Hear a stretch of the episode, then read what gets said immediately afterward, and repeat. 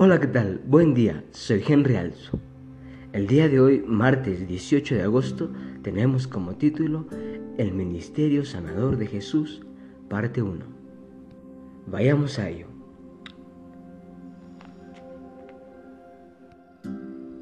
Y le dijo, Hija, tu fe te ha sanado. Ve en paz y queda sana de tu enfermedad. Marcos 5:34 el método de evangelismo de nuestro Señor va más allá de los discursos memorizados y las presentaciones enlatadas. Es tan rico y dinámico como la vida misma. Todos los días nos codeamos con personas que tienen todo tipo de necesidades, físicas, mentales, emocionales y espirituales. Cristo está ansioso por satisfacer esas necesidades a través de nosotros cuando mostramos preocupación por la soledad, la tristeza y la angustia de las personas y cuando mostramos interés en sus alegrías, esperanzas y sueños.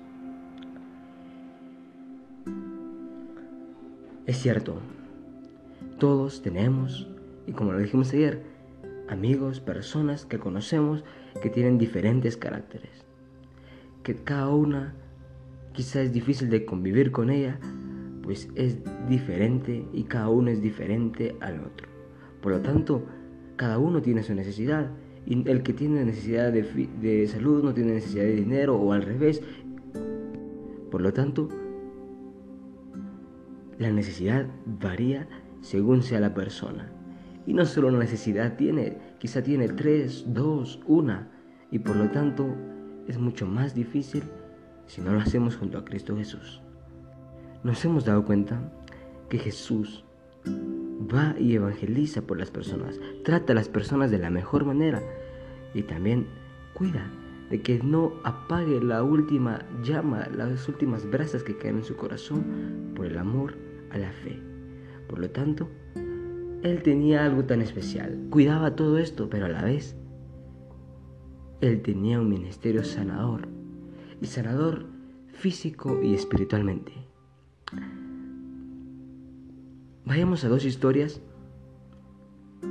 que son similares, son de enfermedades. La primera la encontramos en Mateo 9, 1 al 7, la cual nos cuenta que unos amigos llevaron a un paralítico y los cuales creen en Jesús y Jesús ve la fe que tienen ellos. Entonces le dice que sus pecados le son perdonados pero al escuchar esto de los los grandes eruditos de la ley dijeron que Jesús blasfemaba, pues él no tenía ningún derecho de perdonar pecados. Por lo tanto, eh, dejan de hacer y avalar. Pero Jesús lee sus corazones y les dice, ustedes por qué pecan y piensan mal de mí. Y le dice, pues para que sepáis que el Hijo del Hombre tiene autoridad en la tierra de perdonar pecados, le dijo al paralítico, levántate, toma tu camilla y vete a tu casa.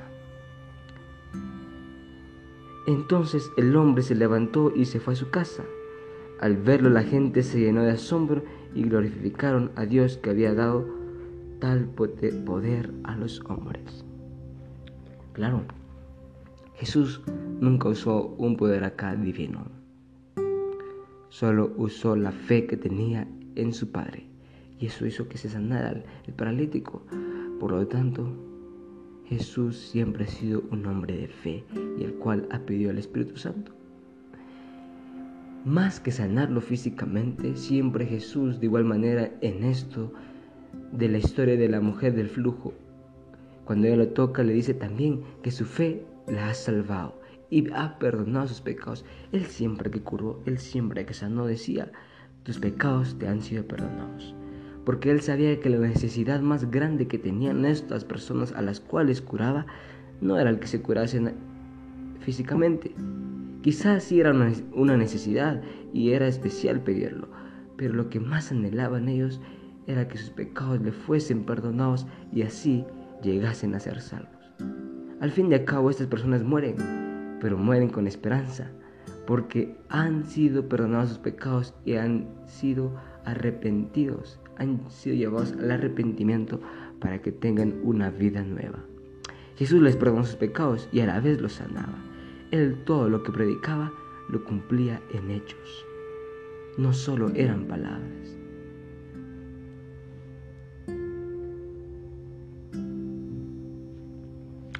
Porque Jesús ministraba las necesidades manifiestas de las personas para poder satisfacer sus necesidades más profundas.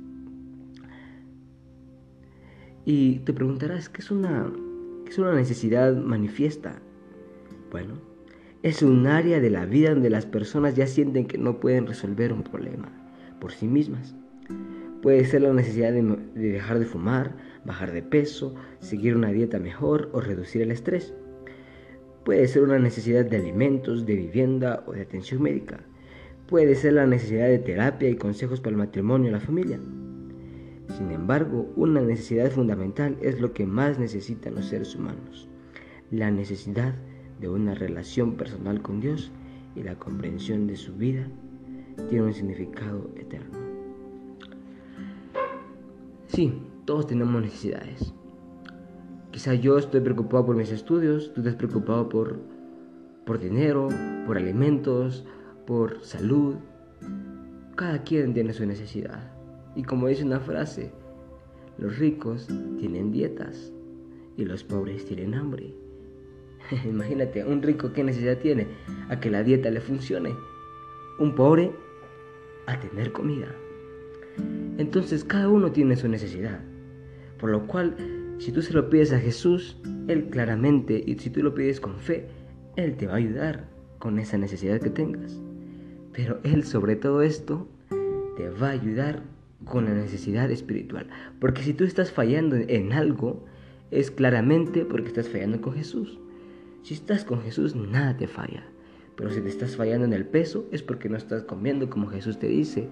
Si estás fallando en tu matrimonio es porque no estás siguiendo la Biblia no estás leyendo los consejos que tiene para ti, para tu matrimonio. Entonces, estás fallando porque no estás con Jesús. Entonces Él viene y te sana. Sana esa necesidad y a la vez sana la necesidad de que estés bien con Jesús, con Dios. Por lo tanto, es algo tan bello, el cual Jesús sana de varias maneras, pero en especial espiritualmente. Por eso dice que la Biblia, y leímos y vimos la semana pasada que la Biblia es la que nos ayuda a ver y corregir nuestros pecados.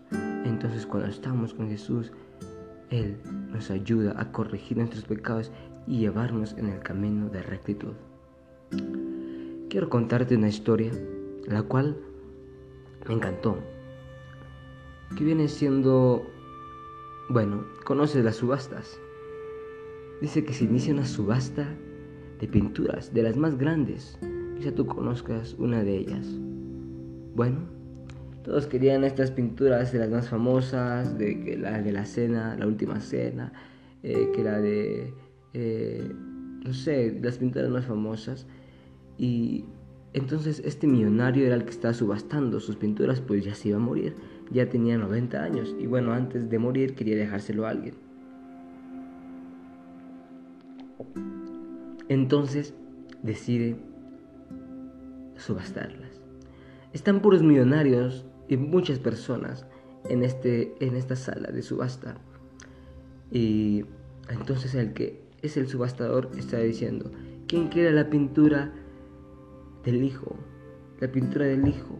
Y todos, ¿qué es esa pintura? Ni es conocida, ni es pintada por alguien famoso, entonces nadie la quería.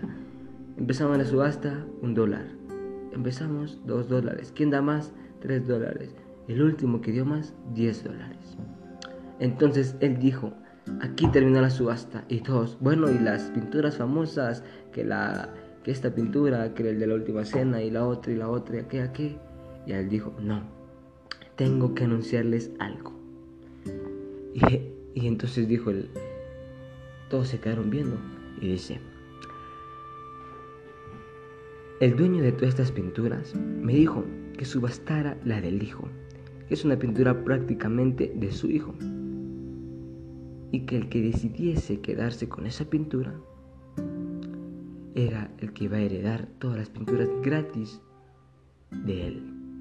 Entonces todos se quedaron asombrados y por lo tanto un solo hombre se quedó con todas las pinturas gratis solo por recibir una pintura de 10 dólares. Porque para el millonario, para el que estaba subastando todas estas pinturas, significaba bastante esa pintura de su hijo. Es lo mismo. Jesús ha entregado y ha venido acá a la tierra. Dios envió a su hijo. Y tal cual como es todas estas personas que están en la subasta, muchos lo rechazamos. Muchos decimos no. Muchos decimos quizá o después no tengo tiempo. Y Él ya ha venido acá. Y al igual que este hombre millonario que subastaba sus, sus pinturas, Él envió a su hijo con tanto amor. Sabiendo que lo podía perder, aún así lo envía y muchos no lo aceptamos. Solo personas como la esa que están dispuestas a agarrar cosas nuevas, como este que compró la pintura de 10 dólares, aceptan. Y de igual manera, muy pocos queremos aceptar a Jesús. Jesús tiene un ministerio sanador para nosotros y para todas las personas a las cuales le podamos compartir de quién es nuestro amigo Jesús. Así que es momento de que seamos nosotros esos ángeles de esperanza, estas personas que están dispuestas a cumplir la misión de ser amigos para Dios. Por lo tanto, recuerda que Jesús actuaba con hechos y más que todo sanaba la necesidad material, física y después y sobre todo espiritual. Si estás dispuesto a que esto suceda en tu vida, te invito a que escuches diariamente estos podcasts, pues pueden ser muy edificadores para tu vida y para la mía. Compártelos con personas que quizá lo necesiten y que lo necesitan quizá tú no lo sabes. Así que compárteselo a todos los que tú puedas y que lo escuchen en cualquier plataforma de reproducción. Que Dios te bendiga y nos vemos hasta la próxima.